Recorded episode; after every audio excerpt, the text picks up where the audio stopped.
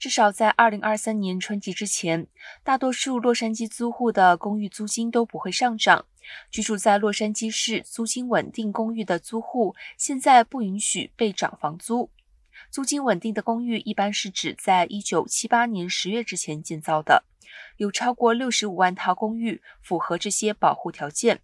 占洛杉矶公寓存量的近四分之三。通常情况下，洛杉矶的房东可以根据通货膨胀情况，每年将租金稳定公寓中现有租户的租金提高百分之三至百分之八。但在二零二零年三月，市长艾利克·贾塞蒂发布了一项紧急命令，以应对新冠大流行，暂停这类公寓的租金上涨，直到紧急命令到期后一年，该命令仍然有效。因此，租金上涨不能早于二零二三年五月开始。